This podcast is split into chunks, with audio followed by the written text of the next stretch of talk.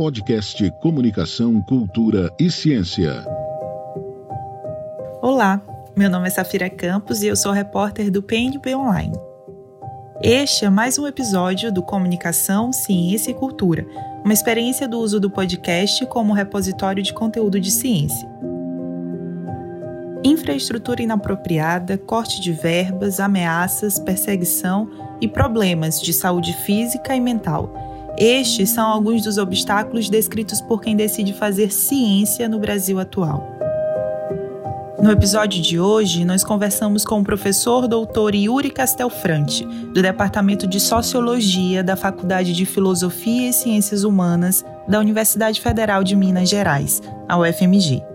Com pesquisas voltadas ao estudo da sociologia dos movimentos anti-ciência, o professor faz um diagnóstico do cenário de crise vivido pela ciência brasileira italiano, cientista formado em física na Universidade de Roma, atua desde o começo dos anos 2000 no Brasil.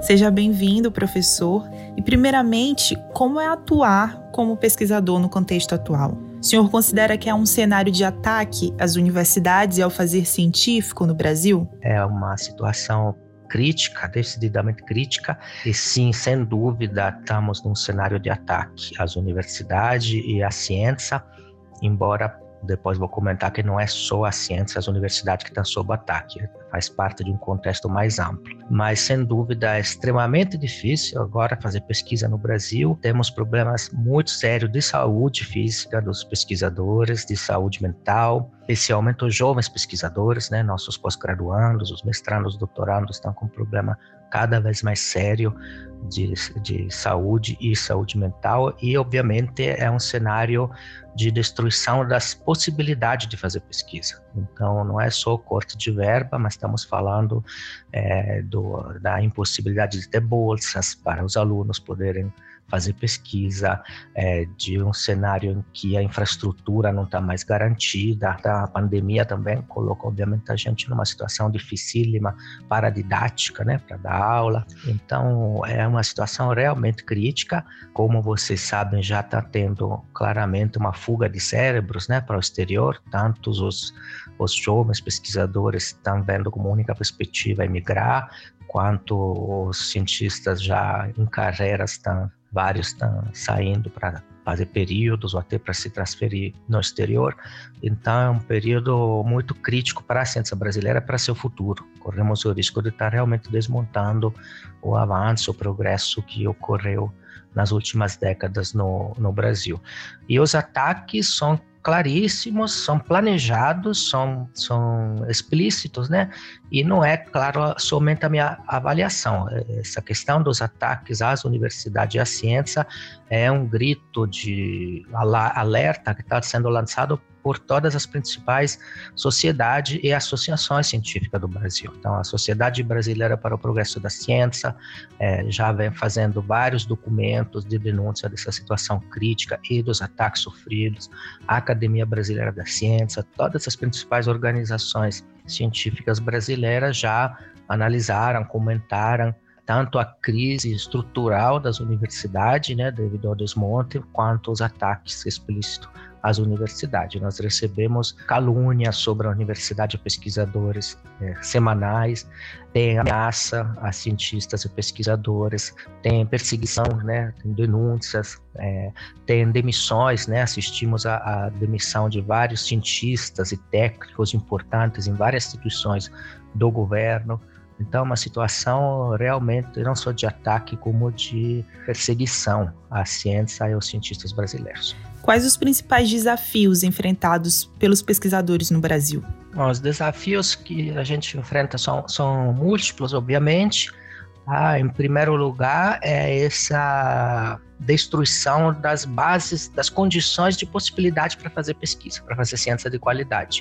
Então, não só são cortes de verbas tão radicais que colocam em risco o próprio funcionamento até físico da universidade, ou seja, universidades que correm o risco de ter que fechar mesmo as portas, é, mas é também o desafio de conseguir fazer pesquisa no momento em que os jovens pesquisadores e nossos alunos não veem nem perspectiva de futuro.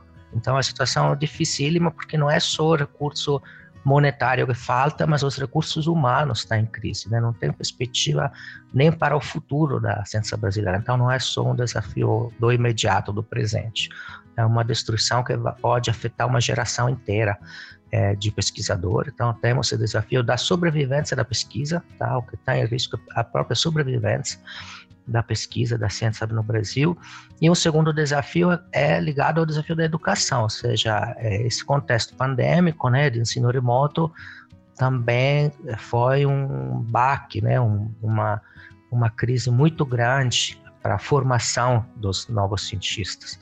Então, não é só a falta de laboratório, das atividades práticas, mas a didática do ensino remoto é dificílima. Então, para os alunos, especialmente aqueles que entraram agora na universidade, não tiveram nem a chance de começar presencialmente, está sendo dificílimo aprender. E tem um terceiro desafio, né? Eu diria que é o da dessa repressão, da censura, das ameaças, das calúnias que a gente está tá vítima. Então, um contexto que nada favorece, tá? Junto com esses três, né, ou seja, é, falta de recurso, né, cortes de verba, é, dificuldade de educação com os alunos e perseguição explícita, né, alguns cientistas, né, é, eu diria que temos também o desafio devido principalmente à, à pandemia, né, ao isolamento social, de que a ciência é um trabalho coletivo. Não é, o cientista não trabalha sozinho. A gente funciona a partir de se confrontar com as hipóteses, de se confrontar com os fatos, de sermos questionados e criticados, né? Então, a dimensão coletiva da ciência está muito complicada, tanto pelo isolamento é, imposto pela pandemia, quanto por essas políticas que fizeram com que cada um se refugiasse um pouco é, em si mesmo, né, em casa, no indivíduo, tentando fazer a pesquisa que dá para fazer com esses recursos e com poucos estudantes. Então, esse, esse isolamento do cientista como indivíduo também está sendo muito perigoso para o funcionamento da ciência. Para fazer ciência de qualidade, a gente tem que estar em grupos, em redes e ter muitos momentos de se confrontar, de discutir, de avaliar de refutar eventualmente, né, um as hipóteses do outro e assim por diante. Como o discurso anti-ciência ganhou tanto espaço, professor, e quais os perigos disso? Voltamos um pouco à questão do ataque às universidades, que sem dúvida é uma parte, ou seja, esse discurso anti-ciência foi principalmente um discurso é, não tanto contra a ciência em si, a ideia de fazer pesquisa, a ideia da busca do conhecimento, mas para caluniar, para diminuir a confiança das pessoas nas instituições científicas e nos cientistas. Então, é um discurso anti-ciência que, na verdade, é um discurso anti-cientistas e anti-universidades, tá? E ganhou muito espaço porque, na verdade, isso é planejado, articulado, não é fruto de comportamentos irracionais. Esse foi um fenômeno muito estudado, a gente estudou isso é, nos últimos anos na Itália, nos Estados Unidos, nos países que é, antes do Brasil passaram por essa onda, né? E na verdade a gente viu muito bem como funciona. Não se trata tanto de atacar a ciência apenas ou como ideia de conhecimento, mas são projetos organizados de atacar a confiança da população em todas as instituições que faziam, construíam a base comum para a gente discutir, ou seja, que mediavam os fatos a partir dos quais divergimos nas opiniões. Então, se você reparar, não são atacados apenas os cientistas e as universidades, estão sob ataque a mídia e os jornalistas, o judiciário, todas as instituições que mediavam os fatos, né, que diziam o que aconteceu, quais são os fatos, está sendo explicitamente atacada. Não só os cientistas nas universidades, mas, por exemplo, os educadores os professores também são atacados. Os intelectuais, os jornalistas, todas aquelas figuras que eram os mediadores, é, que colocavam, digamos, na mesa pública os fatos a partir das quais discutir, estão sob ataque. Então, é, é um projeto explícito que foi muito bem estudado. Sabemos quem são os grupos internacionais que construíram, inventaram essa indústria da mentira, essa fábrica da mentira. O objetivo não é tanto atacar a ciência, é, na verdade, atacar a democracia, as instituições democráticas, a possibilidade de conviver tendo posições diferentes, interesses diferentes, mas a partir de fatos comuns. Tá? Então, é, o objetivo é criar uma descrença, uma desconfiança que torna impossível para as pessoas confiar que existem alguns fatos, algumas questões objetivas. Confiar nos atores que eram os que apresentavam esses fatos. Então, o jornalismo e a ciência, em primeiro lugar, mas em geral todas as figuras, como os educadores, os professores, os sistemas judiciários que estabeleciam fatos comuns, digamos, né? comprovados com evidências, a partir dos quais a gente discutia racionalmente. Então, o objetivo desses grupos é, na verdade, atacar a democracia, não apenas atacar a ciência, é destruir as bases comuns para a convivência democrática. Sabemos que a ciência no Brasil também esbarra no amplo alcance das fake news, que contam com financiamento e rápida disseminação. Como o senhor avalia esse fenômeno e agora, especialmente durante a pandemia? Então, olhado nesse lado, né, que o ataque à ciência é uma parte de um ataque mais amplo aos pilares da convivência, né, de uma sociedade democrática, é evidente que isso, claro, é muito perigoso, não só, não só pelas coisas evidentes, né, de saúde individual e pública, né, por exemplo, pessoas é, usando substâncias tóxicas para supostamente se curar ou se prevenir da Covid, né, vários que morreram assim no mundo, é, ou problema de saúde coletiva, ou seja, grupos inteiros que acham que vacina é perigosa, é negativa, é uma conspiração, que a própria máscara seria, todas essas fake news, essa desinformação faz parte de um de é produzida por pessoas não irracionais, mas que têm alta escolaridade, têm alto acesso ao recurso, e o objetivo é muito mais amplo do que você não usar a máscara ou ter medo de vacina. Tá? É criar uma desconfiança em que nenhuma autoridade institucional, cultural, né,